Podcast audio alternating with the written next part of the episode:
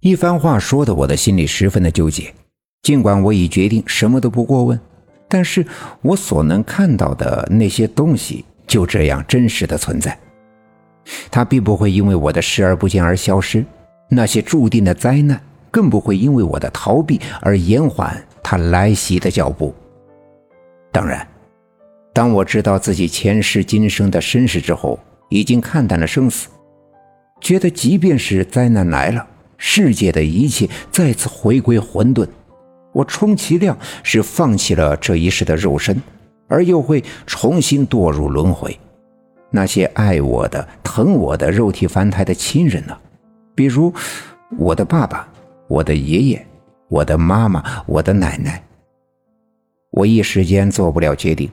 奶奶又说道：“大勇啊。”其实奶奶心里明白，你才八岁，不该让你背负这些东西。刘老七的事儿呢，咱可以管，也可以不管。可是有些事儿，不是你不管、不看、不听，就不存在了呀。咱们一家人都是常三太奶门下的弟子。镇守着四方刹的封印是咱们一家人命里注定的，就算到最后，咱们没有办法镇压住四方差，但咱们也尽了咱们自己的天命了呀。你不管，我不管，谁都不管，那谁来管呢？听了奶奶的一席话，我心里五味杂陈。我知道今生所要承担的这些东西是前世的注定，可我就觉得特别的委屈。为什么要我来承担这么重的责任？如果按照常三太奶和常天龙的说法，前世的我已经为了四方上献出了我的生命，今生我只想当一个普普通通的孩子，能跟着村里的那些小伙伴前山后坡的疯跑疯玩。奶奶见我低头不语，我心情特别的复杂，但也不再多说什么。像每次一样，他在炕烧的红漆木柜里拿出三炷香，又伸手拿起我的棉袄递给我说：“把衣服穿上，走，跟我去给三太奶上炷香。”我把手里的书放到一边，接过奶奶手里的棉衣披在身上，穿上鞋子下地。跟在奶奶的身后，来到西园子常三太奶小庙的前面。这里来过多次，给三太奶上香也已经有很多次，所以毫不陌生。我跟在奶奶的身后，像奶奶那样跪在常三太奶的庙前，看着奶奶用火柴把三炷香点燃，插在小庙门前的那个装满了五谷粮的香炉碗里。今天的天气不错。气温也逐渐的升高，一丝风也没有，香烟便直挺挺的向上升。奶奶给三太奶磕了几个头，回头看看我，我也只好学着我奶奶的样子，也磕了几个头，然后站起身来，跟在奶奶的身后回到了屋子里。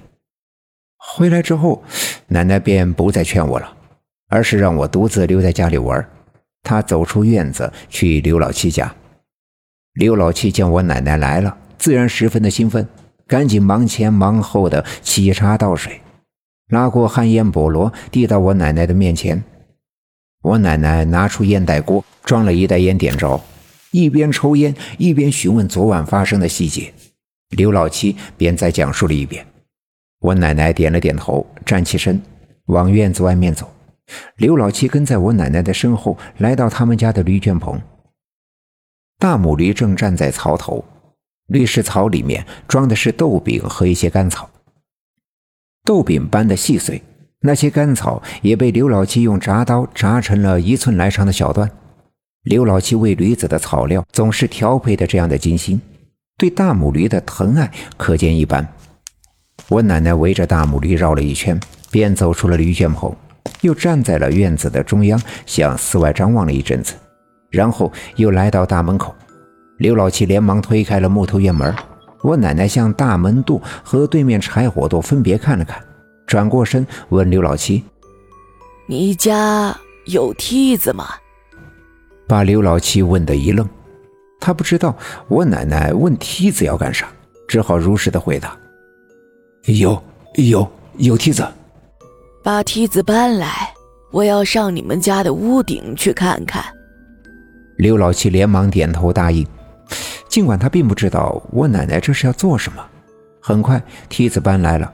刘老七把梯子架在了屋檐上，用手摇了摇，看来架得很是牢固。我奶奶弯腰把裤脚挽了挽，迈步爬上了梯子，很快便顺着梯子爬上了屋顶。刘老七也紧跟着爬了上来。由于刘家镇的地势特殊。村子里的房子基本都建在那绵延的北山坡的脚下，于是根据传统，建房子的时候都遵循着宽宽的、窄窄的、高高的、矮矮的习俗。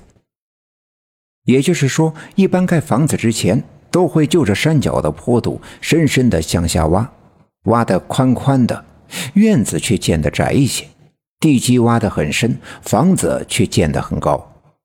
这或许是刘家镇祖祖辈辈的人们总结出来的经验，这样的院子里以及屋子里都会很暖和。